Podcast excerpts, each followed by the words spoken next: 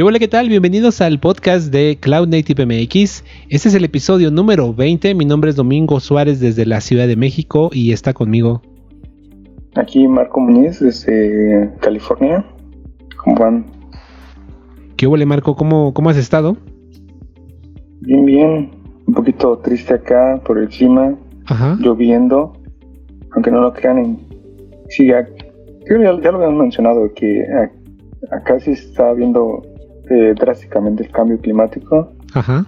Eh, no teníamos tantos días de lluvia y ahora sí está parecido a la Ciudad de México, días nublados, con lluvia, tal, no, no, tanto, Ajá. eh, pero pues sí de ese estilo. De hecho, digo, parte de este cambio climático, esta semana estuve viendo las noticias que la temperatura en la Antártida subió como nunca antes, fue un histórico, creo que estuvieron a 20 grados en la Antártida, güey. O sea, eso es una cosa brutal, güey.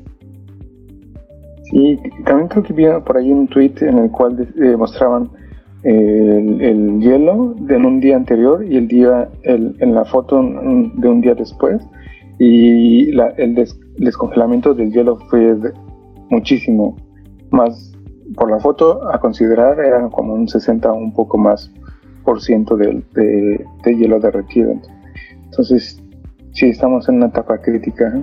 cabrón cabrón y pues bueno, y antes de continuar convirtiendo este podcast en un podcast de tías hablando del clima, eh, pues bueno, para los que nos escuchan por primera vez, en este podcast lo que intentamos hacer es hablamos eh, de las noticias de actualidad, eh, recursos y documentos necesarios para aprender, tweets, repositorios de código interesantes que tengan que ver con el ecosistema de Cloud Native.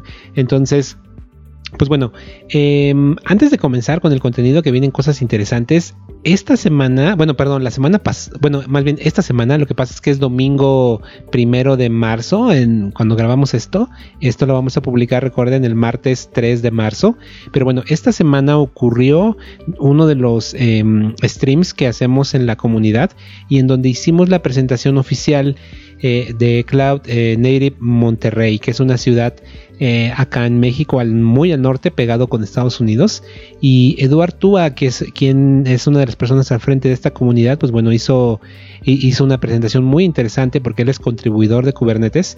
Entonces él platicó pues prácticamente todo un pad de cómo eh, si a alguien le interesa y colaborar. Y también creo yo que independientemente de eso, algo que comentábamos durante la transmisión, es que eh, digo, no solamente vas a contribuir tal vez por contribuir al proyecto, porque muchas veces puede ser que eso no sea posible por, pues, por skills, por miedo, por varias cosas, sino que algo importante que resaltamos en esa charla fue que en ocasiones es bueno participar en open source para mejorar las habilidades profesionales. Sea, no tanto por, la, eh, por el proyecto como tal, sino por eh, las mejoras eh, que tú puedas obtener como ingeniero. Entonces eso es algo que creo yo que también es importante eh, eh, contribuir al, open source, ¿no?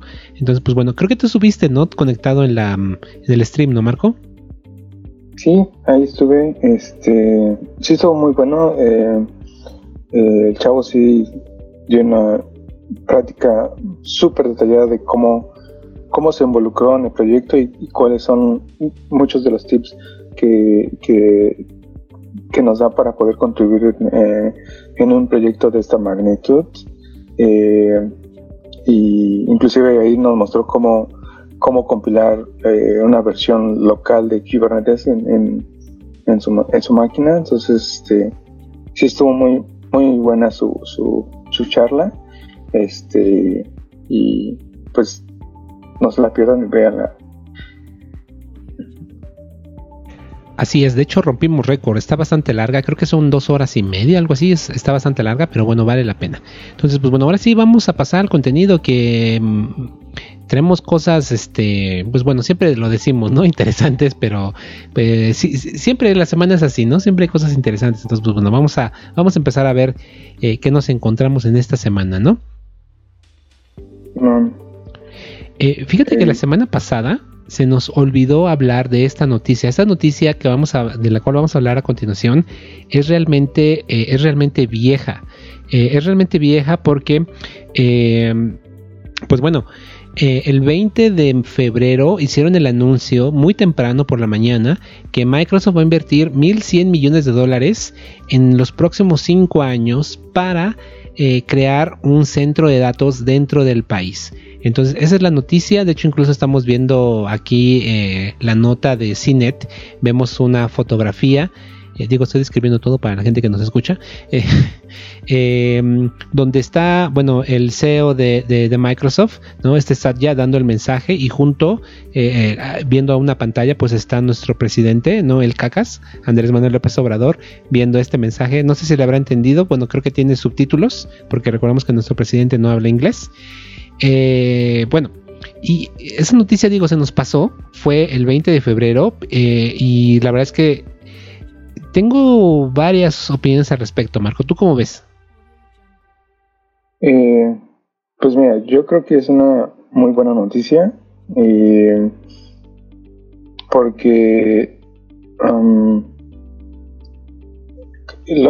creo que se ha visto cuando, cuando eh, empresas empiezan a invertir, sobre todo tecnológicas, en otras áreas geográficas, eh, esa área se empieza a, desarrollar, ¿no? Y empiezan a salir personas con buenas ideas este, a desarrollar sus propios proyectos.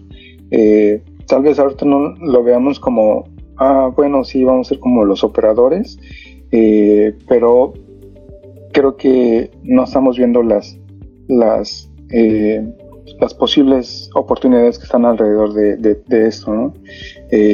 Tal vez podemos criticar que por el tipo de empresa como nosotros lo vemos, eh, la empresa no es eh, tan amigable a lo que es el, open source, eh, pero yo creo que hay em, oportunidades para, para mira, em, realmente en, por, mi, por mi experiencia he visto que mucho, lo que lo que el estereotipo que creemos que la India tiene los mejores ingenieros en software la verdad no lo es.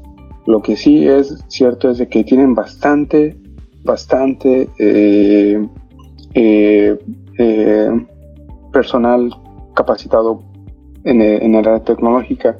Y eso es lo que mucho del mercado necesita no o sea cuántas veces hemos este, tratado de eh, o eh, hecho una entrevista, o sea, que nosotros entrevistamos, y, este, y es muy difícil tratar de encontrar una persona que es adecuada a, nuestro, a, nuestra, eh, a nuestra cultura, a nuestra forma de trabajar, ¿no? Eh, o, inclusive tal vez nada más para poder hacer terminar la chamba. es muy difícil y creo yo que es, una, es, un, buen, es un buen chance de, de que salgan porque pues, no sabemos, no sabemos eh, dónde están esas pequeñas mentes que puedan eh, desarrollar un proyecto y aprovechar ese tipo de cosas, ¿no? Eh, esa es, creo yo, mi, mi perspectiva. De, hecho, de, de, hecho, lo que mencionas es parte de justamente de la inversión que Microsoft va a hacer. O sea, hay una gran parte de la inversión que va a ser en centros de datos, en construir centros de datos para que estén dentro del país. Y otra parte de la inversión que no han, bueno, no veo detalles, dicen que van a crear un programa de educación y capacitación y la creación de tres laboratorios y aulas virtuales, ¿no? Seguramente todo va a ser tecnología Microsoft y Azure, ¿no? Em, pero digo, al final del día está relacionado con lo que tú mencionas, ¿no? O sea, a veces hace falta este, gente eh, con, con talento, con habilidades y pues bueno, esto puede ayudar. Por otro lado, creo yo que por la parte de los centros de datos, la verdad es que Microsoft ha estado dejando dinero en la mesa. Eh, al menos en nuestro país, porque bueno, eh, actualmente en nuestro país eh, Microsoft tiene el contrato de, de, nube con instituciones públicas muy fuertes. Eh, entonces muchas de las aplicaciones sí se están montando en Azure, pero no el gran grueso, por así decirlo, porque implica irse a la nube y, almacenar información fuera del país. Y por normatividad eso no está permitido. Con esta estrategia de poner centros de datos dentro del país, entonces ahora sí van a poder llevarse muchas aplicaciones a los centros de Azure. Entonces las empresas, eh, tanto organismos gubernamentales como empresas, ahora van a poder moverse a la nube porque ya no va a haber unas restricciones eh, normativas. Entonces eh, Microsoft sabe vender muy bien. Microsoft entiende excelentemente bien al sector público y privado, eh, algo que por ejemplo Google no hace nada bien. Google en México no le importa. Este, si tú quieres comprar tienes que ir, ¿no? A, hacerlo. Aquí en México, pues bueno, hay mucha gente de ventas dentro de Microsoft que se encargan de todo eso, hacer el onboarding y te lo venden y te montan. Entonces, por eso menciono que Microsoft ha estado dejando dinero en la mesa. Entonces, con esto, pues bueno, es, es el primer golpecito que va a dar Microsoft para llevarse todas esas aplicaciones y toda la infraestructura y operación de muchas empresas. Lo cual eh, pues justamente va a hacer que seguramente la penetración y la cuota de mercado eh, crezca para Microsoft y se vea disminuida para los otros cloud providers. Entonces, eh, pues interesante movimiento el que están haciendo sin duda. Claro. Y creo, bueno, una, otra oportunidad más es de que eh, empresas o, personas eh, que también puedan puedan mostrar lo que otras cloud providers pueden hacer en comparación a, Microsoft, ¿no? Eh, creo que yo, yo que el, el, em, el mostrar o enseñar, educar a las empresas y personas este, es una labor muy importante para poder conocer realmente o encontrar la solución más adecuada, no perfecta, a, tu, a tu plataforma. Entonces, este, como lo sigo diciendo, es una, oportunidad para muchas personas, no solo para quien vaya a trabajar para, en ese tipo de eh, eh, centros de datos o, directamente para eh, este proyecto, ¿no? O sea, creo yo, se van a abrir muchas oportunidades alrededor de todo esto. Ojalá los otros cloud providers, ¿no? Eh, Amazon seguramente, eh, eh, de hecho en el Slack de, Cloud Native México, cuando alguien publicó esa noticia, alguien puso Amazon lanzando inversiones en México en 3, 2, 1, algo así pusieron. Ah, sí. Entonces, espero que justamente Microsoft ya dio el primer paso. Ahora Amazon dé el siguiente, ojalá, seguramente lo hará. Google quién sabe si alguna vez lo haga. Eh, no creo porque Google me parece... Ah, no, de hecho incluso también Amazon está abriendo centros de datos, me parece que en Colombia, ¿no? Eh, y obviamente en Brasil. Eh, eso eso fue... ya tenía. Eh, perdón, sí, en Brasil ya tenía, pero lo de Colombia me parece que fue el año pasado. No estoy muy seguro, igual y lo soñé, lo imaginé. Pero México, la verdad es que es un país muy interesante porque eh, pues hay muchas empresas que por normatividad no, no pueden usar la nube, pero ahora con ese tipo, ya cuando tengas el centro de datos acá con la misma experiencia de uso, eh, pues justamente va a motivar a más empresas. Entonces aquí Microsoft les está llevando a la delantera como muchas veces lo ha hecho. Entonces pues eh, bien por, por Microsoft, ¿no? Y pues saludos, a ver si, a ver si se acuerdan de, Cloud Native México, porque hace dos años empezamos a hacer colaboraciones con ellos. Y pues bueno, digo, no, no, no, no se convencieron, pero creo yo que este conviene, ¿no? Que también se acerquen a la comunidad. Digo, al final del día, y, también tengo que decirlo, no es santo de mi devoción eh, su, tecnología, pero al final del día, como mencioné antes, eh, son los que creo yo de los que mejor entienden el mercado. Eh, entonces, pues al final del día el mercado es el que decide, ¿no? No, no es una persona. Entonces, pues bueno, nota interesantísima. Entonces, pues vamos a movernos a la siguiente. Digo, si no tienes algo más por ahí, Marco. No, creo que ya nos extendimos en esa. Sí, bastante. La, siguiente es este eh, una referencia que encontramos de la cual yo creo que nos hace falta mucho aprender a todos. y la verdad es que me estoy incluyendo yo principalmente. Eh, y es eh, este esos cursos que ofrece que está ofreciendo Google para, para, escribir este documentos técnicos, ¿no? Eh, por ejemplo, lo que yo mm, te comentaba, en nuestra empresa tenemos un, problema de comunicación y creo yo una de las formas, inclusive lo hemos estado platicando con el equipo, eh, para poder empezar a, atacar este problema es creando documentación, porque lo que podemos hacer es compartir esa documentación y las personas que, se empiezan a educar por su cuenta y este y nosotros pues nos, nos ahorramos tiempo en estar explicando múltiples veces a, muchas personas, ¿no? Entonces, de una, sola, de, un sola, de una sola forma, pues podemos alcanzar más personas y pues em, le hacemos que sean eh, eh, o que, que, que, esa información sea más fácil de, digerir por ser un documento técnico, ¿no?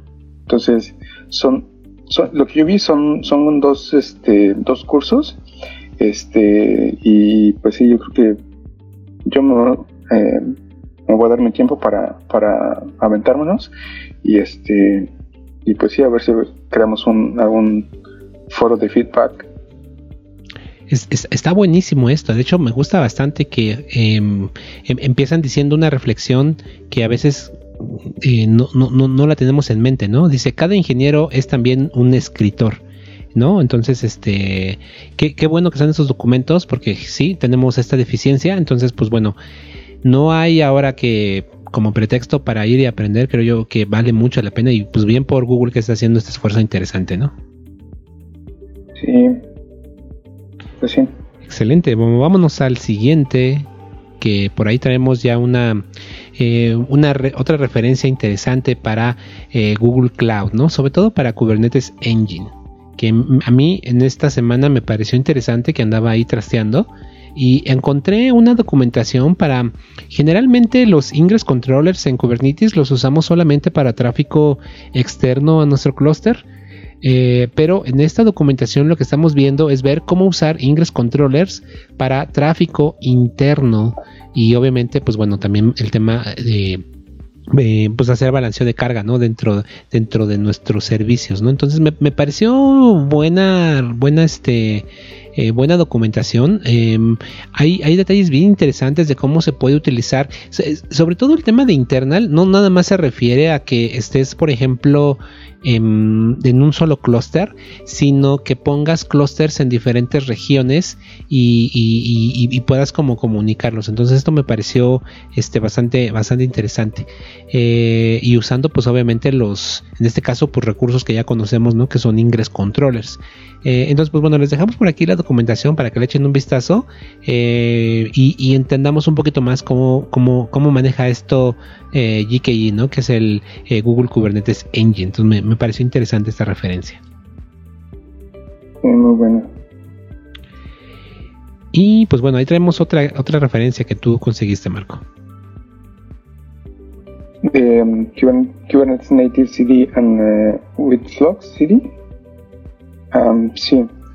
Eh, este fue un documento que encontré este que um, sí está interesante y elaborado eh, porque integran muchas herramientas y plataformas. Eh, en este caso, eh, lo que esa persona está tratando de, mostrarnos es cómo integrar clusters de Kubernetes con Flux.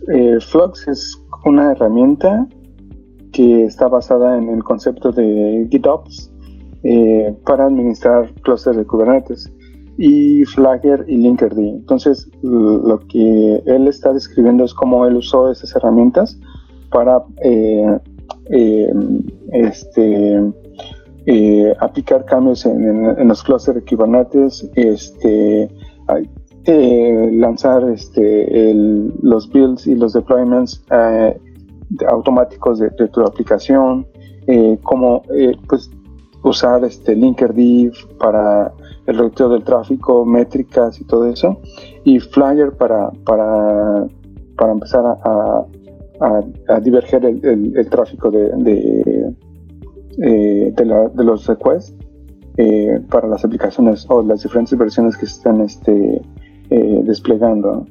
Entonces ahí es este, una buena guía para, para, poder hacer este, toda esa integración este, y pues sí, interesante.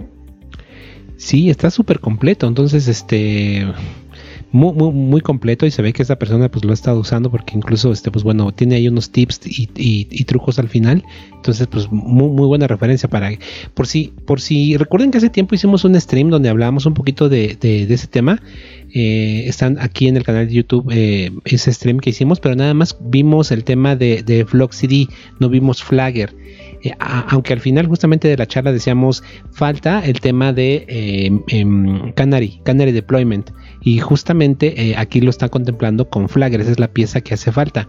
Entonces, pues bueno, aquí lo pueden complementar muy bien. Entonces, muy, buena referencia. Y el siguiente.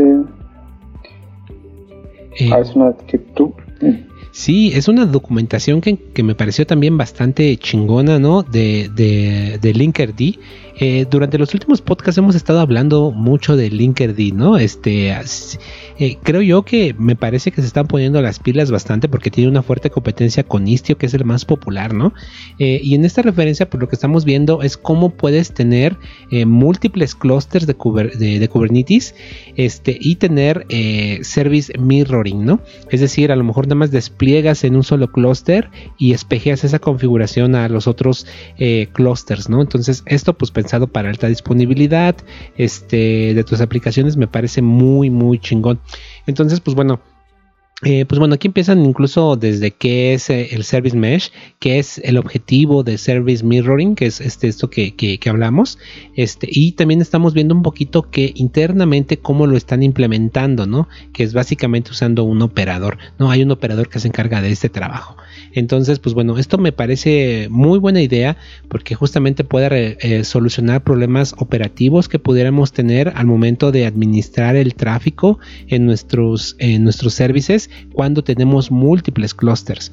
Eh, entonces, pues bueno, esto Em, creo yo que lo complementa bastante bien. Y pues bueno, em, esto también lo tiene, eh, no recuerdo si lo tiene Istio, pero al, menos no, no, he encontrado una documentación como esta. Pero creo que, eh, pues bueno, sí, Linkerd sigue poniéndose las pilas tremendamente. De hecho, Istio sí lo tiene. ellos le llaman Mesh Extended, que inclusive lo puedes, no solo con cluster de Kubernetes, sino también inclusive eh, em, aplicaciones corriendo en máquinas virtuales, o sea, fuera de, un clúster de Kubernetes. Entonces, eh, podemos hacer esa integración que, por lo que veo, es muy, muy parecido a, lo que está ofreciendo eh, con este service mirroring. Genial, genial. Pues bueno, ahí peleando fuertemente esto, y que, y que bueno para nosotros los usuarios, ¿no? Sí.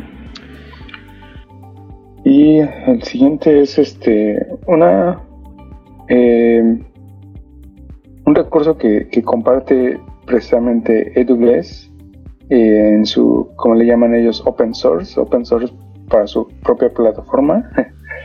y es este, están introduciendo eh, para, para lambdas. ellos tienen un en un concepto que le llaman eh, runtimes eh, propios y, lo que tú puedes hacer es de que eh, hay, hay como cinco lenguajes soportados oficialmente y que si tú, por ejemplo, eres un desarrollador en, en, este caso es Dart, tú puedes desplegar tus lambdas en código Dart, desarrollas en código Dart y, y este eh, y tú especificas este runtime para que Lambda, eh, la plataforma o este AWS Lambda pueda entender ese código. Entonces, este post te, muestra cómo puedes crear tu, primer, tu Lambda eh, desarrollado en Dart usando este, este runtime. ya hay, hay, runtimes para, para, por ejemplo, C, creo que también parece que Ruby, este, Rust, este, y hay un sinfín. Y si ustedes no ven el suyo, ustedes pueden crear su propio runtime y, correr su, eh, su, código en, en AWS Lambda. Genial, por si no quieres tú hacer la transpilación de Dart a JavaScript, que JavaScript lo soporta nativo, pues ya te lo ahorras, ¿no? Entonces, pues está, está bueno, supongo. Lo, que veo es sí, ahora estoy echando un, ojo a, Dart y lo que te permite es, tienen una, herramienta para compilar a nativo, pero nativo a, Linux. O sea, realmente no tienes código eh, eh, JavaScript, sino más bien nativo que conoce la, máquina, ¿no? Entonces, este, pues sí, ya un poquito más bajo nivel, yo creo. Sí, de hecho lo que estoy viendo es que tienen aquí un container que hace esa compilación a nativo, como tú lo mencionas. Entonces, pues también se puede probar de esa forma. Entonces, pues está, está bueno. Aunque aquí estoy viendo que se está utilizando el, container de Google, el, Dart Compiler. Entonces, pero al final después tienen este otro de que tomas ese código Dart y lo compila nativo también. Sí, lo que pasa es que usan ese, ese contenedor de, Google para compilar el código, porque en mi caso yo tengo una Mac y pues no, no, no, no, no podría compilar ese código en mi Mac. Entonces ahí tienen las dos opciones. Si no tienes una, una máquina en Linux, usando Linux, entonces usa el, contenedor de, como mencionas, de Google, o pues este instala Dart y este y hay una herramienta que se llama Dart to Native y con eso pues compilas eh, tu código a, nativo. Buena, buena referencia, ¿no? creciendo el soporte de, eh, de Lambda, ¿no? Entonces eso es este, más opciones. Sí. Y pues sí, vamos al siguiente que es este una encuesta que eh, esos cuates del New Stack que se enfocan a temas de, arquitectura, de cloud native, eh, contenedores, redes, eh, eh, hicieron, pero no de manera individual a, personas, sino más bien a, este, organizaciones. Y pues el, el, número de, participantes es bajo porque pues fue a, directo a, organizaciones, no como tal a, personas individuales. Y pues ahí nos muestra cuáles son, cómo, cómo, cómo, las organizaciones ven a los service mesh y cuáles son sus puntos eh, más interesantes, de acuerdo a ellos, para un service mesh eh, en implementarlo. ¿no? Y, también nos dice cuántos de ellos eh, tienen un service mesh en producción o lo están evaluando o solamente en, en, ambientes este, de pruebas. Este, entonces, interesante saber que, por ejemplo, según esto, las organizaciones, organizaciones les interesa más el control de tráfico que seguridad, ¿no? Seguridad es el último, eh, el último tema que, en el cual eh, las, las, organizaciones se preocupan, Este, pues sí. qué, mm, qué, triste. No nota más Sí. qué triste y muy interesante porque sí, con, al final del día, digo, no podemos confiar plenamente en los resultados de esta encuesta, ¿no? Eh, pero nos da una idea, eh, pues bien, bien fuerte de, qué es lo que está pasando. Entonces, este, muy buenos datos, ¿eh? Muy buenos datos. Eh, y por ahora vemos que, bueno, la mayoría de las personas, al menos entre los evaluados, están entre, justamente eso, están evaluando, ¿no? El, el uso de Service Mesh y después de ahí otros que están pensando en evaluarlo eh, que es el 20%, ¿no? Entonces, entre este que están evaluando, haciendo pruebas piloto, son 46%. Eh, quien lo está usando en producción es solamente el 16%. Y mm, entonces, este, bueno, el 16% lo, usan de manera muy amplia y el 17% lo está usando de forma limitada, es decir, no en toda su plataforma. Entonces, pues bueno, esto básicamente es el 30 y, eh, 30 y 4%, 33% en, contra el 46% de gente que lo sigue evaluando. Entonces, pues podemos hablar de que la penetración pues está, está creciendo. Habrá que ver en el futuro cómo se mueve esta, esta mm, encuesta y veamos los datos. Pero Service Mesh es algo que, eh, digo, hace dos años fue el año del Service Mesh, ¿no? Cuando hubo muchísimo hype. Eh, ahora ya no hay tanto hype porque prácticamente, al menos todos los que asistimos a KeepCon, asumimos que estamos usando ya Service Mesh. ¿No? Aunque eso no refleja la... Pero vaya, todos los usuarios hardcore sí están en Service Mesh, creo yo. O al menos que, conocemos el concepto, ¿no? Y cómo funciona. Que posiblemente no sea tan cierto. Eh, y, eso que mencionas de que la mayoría lo usa solamente por tráfico de red, que sería una razón muy importante de usarlo. Recordemos que por default el ruteo de tráfico en Kubernetes es random, ¿no? Los services. Y esto lo arreglamos con un service mesh, ¿no? Con, con round robin o con algún otro algoritmo. Eh, eso está bien, pero creo yo que seguridad es bien crucial eh, y, si no se está usando por eso está terrible, ¿no? Entonces, pero bueno, al menos es un es un avance, entonces ojalá esto esto crezca en el futuro y, y sobre todo los operadores, los administradores, los arquitectos entiendan la importancia de la seguridad, ¿no? Siempre hacemos énfasis en este podcast, ¿no? de eso. Claro. Muy bien, pues bueno, pasémonos al siguiente, que nos quedan 10 minutos según nuestro objetivo. Entonces, pues bueno, vamos, vamos para adelante. Vale. Hay unos tweets, ¿no? Unos tweets que me llamaron mucho la atención estos días y eso nos lo vamos a llevar rápido. Eh, Corey Quinn, que bueno, es alguien que hemos hablado también muchas veces de él, siempre pone cosas bien interesantes y él hace una reflexión con respecto al marketplace de AMIS dentro de Amazon. Eh, hay que tener cuidado con las AMIS que encontramos en, eh, bueno, en este caso él hace referencia a las de Amazon pero creo yo que podemos tomar este consejo para contener images en container registries o probablemente algunos otros repositorios de imágenes o de contenedores en algún otro lugar. Entonces hay que tener cuidado con este... Aquí por ejemplo lo que él está diciendo es que alguien crea una imagen, la pone en el marketplace, este, y además le pone, es al final del día un CentOS, él hace aquí la referencia, le pone algo extra, y recordemos que en el marketplace la gente que pone cosas ahí puede decidir eh, pues venderlas. Entonces, este, tú haces un blog post con todo eso, eh, bueno, un, blog post que haga uso de esa funcionalidad que pones en la AMI y, la referencias en el blog post y se hace viral, ¿no? Bueno, roguemos porque se haga viral y pues empiezas a ganar dinero. Entonces me parece interesante porque, bueno, creo que es una estrategia muy buena de monetización, pero pues también muchas veces recordemos que las imágenes de terceros, pues no sabemos qué rayos le ponen. Entonces, este, pues es una eh, reflexión interesante, ¿no? Sí. Eh, después de ahí hay otro tweet que me pareció Mm, ya no es tanto como de, cloud native, pero sí es un poquito con respecto más al tema de desarrollo.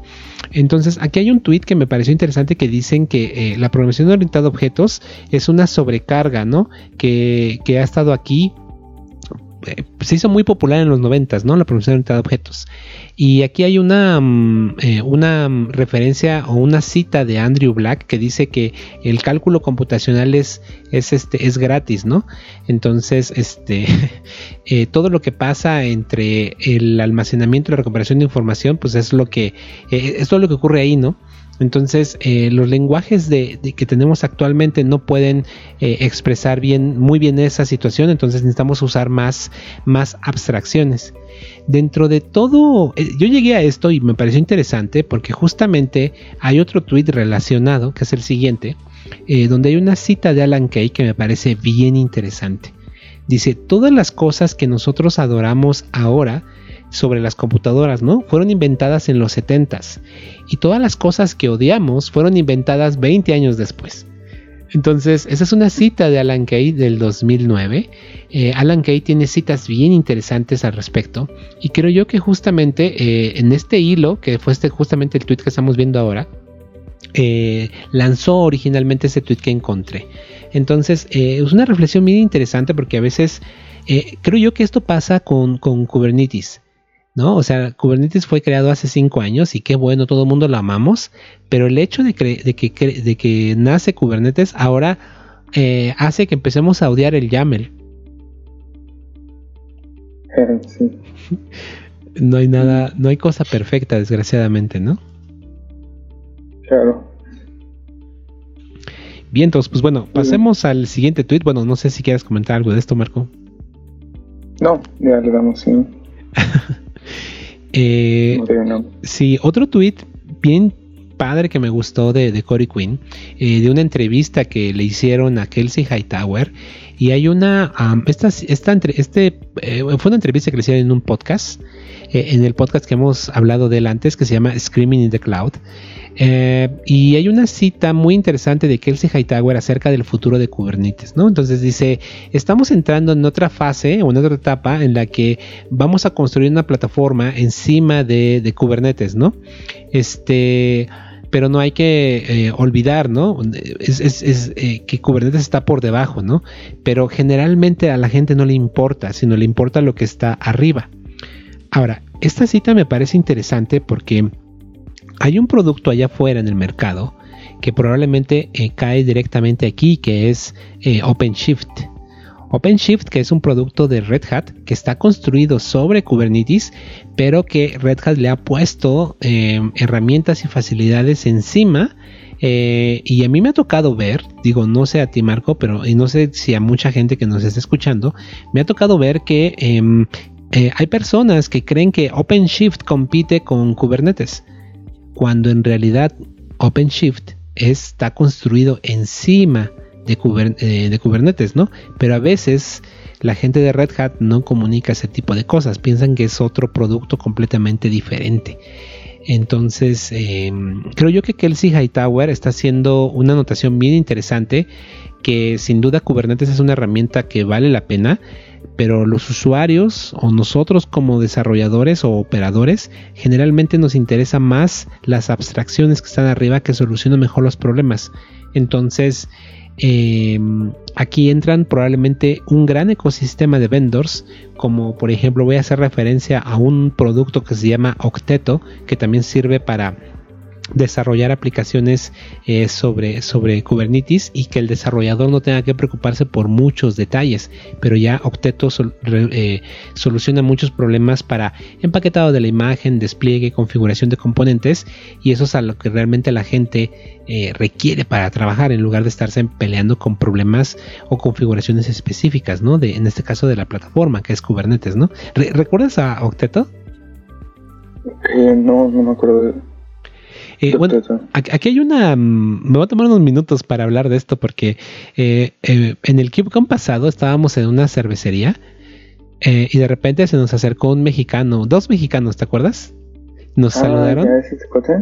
Ajá, este y estábamos ahí cheleando, ¿no? Este, y, se nos acercó, se nos acercó esta persona y nos hizo la plática. Y este resulta que él es el co-founder, ¿no? De, de, una empresa, ¿no? Que desarrolla este producto que se llama Octeto.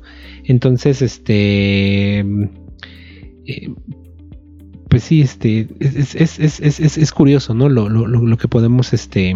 Lo que podemos, este. Eh, encontrar, ¿no? Claro. Muy bien, pues bueno, movámonos al siguiente tweet. Creo que es tweet. Sí, todavía. Sí, es todavía. Sí, eh, fíjate que Ian eh, Coldwater, eh, que es una chica que, bueno, dio un, un, keynote en el pasado KeepCon en San Diego, este, y aquí es un tweet súper viejo, es de hace un año, ¿vale? Es del 17 de febrero del año pasado. Eh, ahora, porque estamos hablando de algo tan viejo? Lo que ocurre es que vi en su timeline que escribió otro tweet eh, un poquito después. Deja ver si lo encuentro aquí o ya lo borró.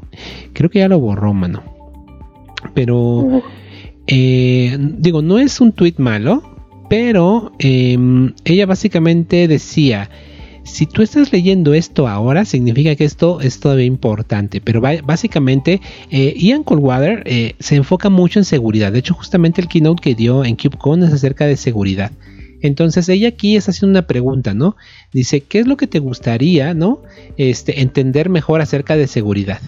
Eh, esto sobre haciendo eh, una referencia acerca de las personas que trabajan con containers y Kubernetes, pero también le hizo la misma una pregunta similar a la gente que se dedica solamente a seguridad.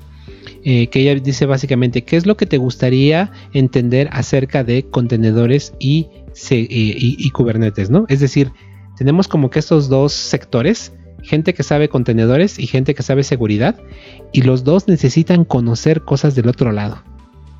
¿No? Justamente para poder usar este, por ejemplo, un service mesh de forma más segura, ¿no? Entonces, eh, pues bueno, siempre hablamos de este tema de seguridad porque creo yo que es súper importante y esta reflexión me parece bien chida porque puede ocasionar que en una empresa hay gente que sabe de seguridad pero no sabe de containers y viceversa, ¿no? Hay gente que sabe de containers pero no sabe las implicaciones de seguridad que tiene usarlos. Entonces creo yo que aunque es un tweet súper viejo, bueno, viejo entre comillas de hace un año, eh, vale la pena siempre, eh, pues bueno, preguntarnos esto recordando ese tipo de cosas, que son eh, tipo de cosas que todavía seguimos haciendo mal, ¿no? Simón. Vientos, pues bueno. Siguiente tweet. Un tweet agrio, ¿no? Un tweet que nos da, pues bueno, no sé. Básicamente, eh, creo que hablamos el año pasado, ¿no? De este tema, ¿no? Cuando ya estaban, habían hecho la votación para eh, archivar eh, Rocket, que es un container runtime súper chingón. Y el 25 de febrero están anunciando que ahora sí, ya oficialmente Rocket está completamente muerto.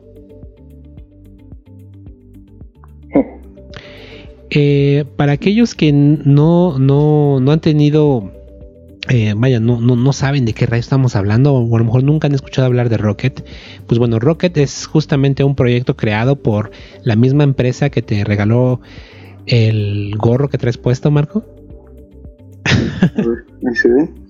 Exacto, Coro es. ¿Qué gorro, qué, gorro tan chingón?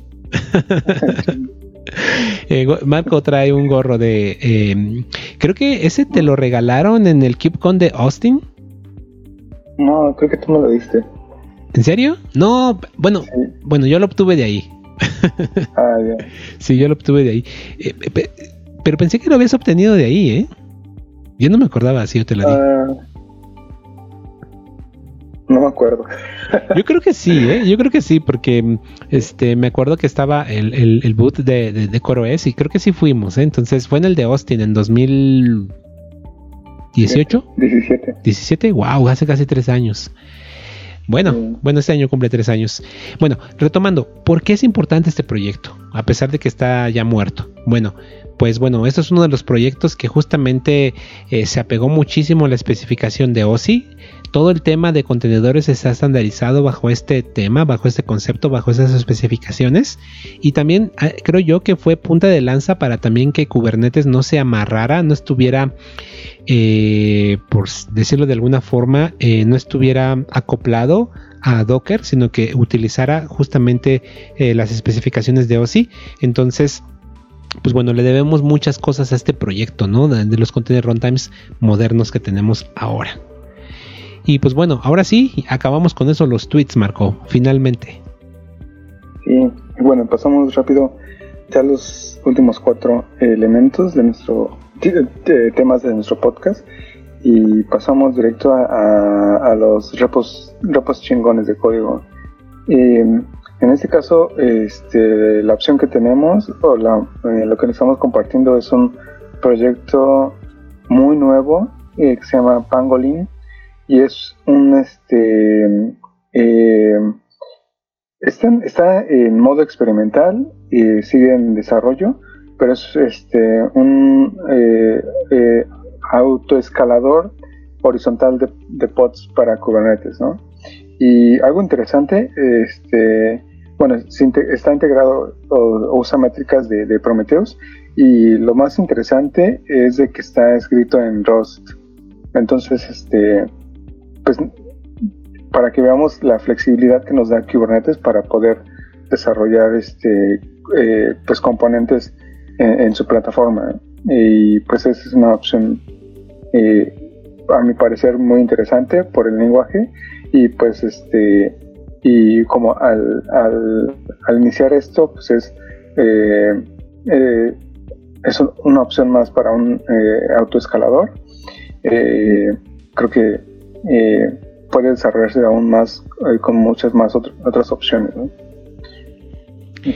Está muy chingón las ideas que trae este que trae este um, pod, horizontal pod autoscaler eh, porque sí lo veo más integrado a lo que tú mencionas, ¿no? Al tema de, monitoreo con, eh, con Prometheus y, y haces referencia justamente a las métricas. Eh, lo que veo acá es que tiene muchos parámetros de configuración interesantes como qué tanto tiempo va a estar puliendo las métricas hacia, Prometheus, este, el periodo en el cual va a evaluar la estrategia. De hecho, tiene diferentes estrategias de autoescalamiento. Hay que investigar que básicamente es el algoritmo. Em, y muy, buena referencia. Y la, nota, la, ahora sí que lo que tú mencionas de Rust también me parece bien interesante porque es un lenguaje de programación eh, que le está compitiendo fuerte a Go en el tema de performance, ¿no? Que es mucho más este. Eh, pues bueno, de hecho hemos hablado de algunos repos de Rust en este en este podcast. Entonces creo yo que le puede hacer bastante competencia y es una alternativa real para este tipo de cosas que son más como de infraestructura, ¿no? Sí. Y pues sí. Y posiblemente van a escuchar más de Rust. sí, bueno. Y pasamos al siguiente que es este esto, eh, este repositorio está más enfocado a, desarrolladores y pues sí, ¿por qué no también a, eh, personas que, que, su, rol es, su rol es como un eh, es RE, el, um, eh, el, se me olvidó lo que significa em, eh, bueno dilo, en inglés ¿Cómo que? Eh, no, porque ya también se me olvidó. el, site el site reliability engineer. Ah, ok. Eh, eh, y realmente lo que lo que este lo que trata este repositorio es de que nos dan ligas de de, de, de, recursos para entrevistas de, de, diferentes lenguajes, ¿no? Y pues ahí vemos un sinfín, eh, inclusive hasta algunos como frameworks, como por ejemplo AngularJS, eh, tenemos C, tenemos, no sé, Erlang, Golang, uh, iOS, eh, Java, JavaScript, jQuery, Knockout.js, este, Scala, Shell, Rust, eh, no, bueno, no es cierto, también hay, de, diferentes tecnologías eh, de base de datos, eh, tecnologías de, de, caché, de sistemas operativos, algoritmos, blockchain, eh, ejercicios de, para desarrollar código. Entonces, este, pues, pues sí, no, no está de mal este, echarle un ojo para tal vez de este eh, eh, iba a decir como eh, eh, quitarse el oxidado en, en, el en el código y este y pues practicar. No necesariamente para buscar un nuevo trabajo pero pues sí para para eh, refrescar la memoria y entrenarla. Y pues sí. El siguiente o tú quieres comentar algo Domix no, está bueno, ¿eh? Yo creo que sí, le voy a echar un vistazo para, eh, como tú dices, desoxidarnos un poco. Sí, sí, y aprender nuevas técnicas, no sé. bueno, y de ahí terminamos con nuestros repositorios, eh, chingones de código, y pasamos a, los eventos. Y de los eventos tenemos eh, dos que son el primero es, este, ah, de hecho es un eh, webinar de Reports em, eh, y, pues el, título de, ese webinar es Automating Kubernetes with EKS and GitOps. Ah, lo, que ellos están, eh, Reports es, están empujando mucho este concepto que, que, ellos desarrollaron de GitOps y, este, y que precisamente ellos desarrollaron la herramienta de Flux eh, basado en este concepto, ¿no? Este, entonces, pues eh, seguramente es, eh, este webinar es para mostrarnos cómo, cómo administrar un, un, cluster de Kubernetes usando su herramienta de, de em, Flux, usando este concepto de, de GitOps. pues sí, solo tienen que registrarse y, pues ya. este va a ser, ¿qué día es este?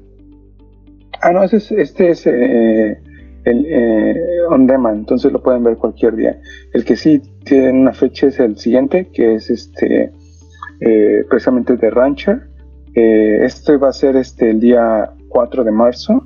Entonces, este, ojalá cuando vean este podcast, que sea eh, lo más probable es que lo publicamos el día 3, este, pueden llegar hasta este punto y, este, o vayan a, allá en las ligas en, este, en nuestro repo este, para encontrar la liga, este, eh, si es un, es un meetup eh, en línea, es un streaming y pues igual tienen que registrarse.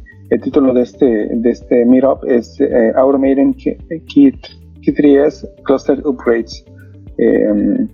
Eh, cómo automatizar este, actualizaciones de, de, de clusters de Kubernetes. Este, eh, pues un tema interesante para, para, sobre todo para los que operan clusters de Kubernetes. Y sobre todo de Rancher, que, creo que están destacando eh, bastante en el, en el, en el ambiente. Claro, y mira, ya para acabar, algo que se me olvidó poner. Em, nuestros amigos de, Cloud Native en Monterrey. Monterrey, dije, lo busco. Em, van a tener su primer evento estas, la próxima semana. ¿Vale? Entonces, si nos están escuchando y están en Monterrey, Em, eh, ellos ya hicieron el anuncio de este evento, es su primer, eh, su primer, eh, su primer evento. Entonces, este, échenle un vistazo. si están en la ciudad de Monterrey, se va a realizar el próximo jueves 5 de marzo de 7 a 9 de la noche en el WeWork que se encuentra en Eugenio Garza Sada, allá en la ciudad de Monterrey. Entonces, pues bueno, em, me parece que va a haber una sola charla, o más bien, sí es una charla completa donde van a hablar eh, sobre qué es la CNCF y también, este, pues bueno, van a hablar, eh, pues bueno, eh, una introducción a, Kubernetes, ¿no? Que es como, pues bueno, la, joya de la corona dentro de la CNCF. Entonces, pues échense una vuelta, ya hay 35 personas registradas. entonces, pues los, eh, espero que si están por allá, por Monterrey o cerca, eh, este es un evento presencial. Eh, Edu Artúa, pues sabemos que sabe bastante del tema. Entonces, este, pues bueno, los invitamos a que se echen una vuelta y pues bueno, este, aprovechen, aprovechen lo que la comunidad que se va a estar quedando allá. Entonces, pues, este, pues con esto podemos ir cerrando, ¿no, Marco? Digo, si no tenemos alguna otra cosa más. No, ya, de mi parte es todo y pues eh, le seguimos insistiendo en, su en su eh, retroalimentación eh, o ponerse en contacto en, Twitter, en Slack y dejarnos comentarios del inclusive en, el video, ¿no? que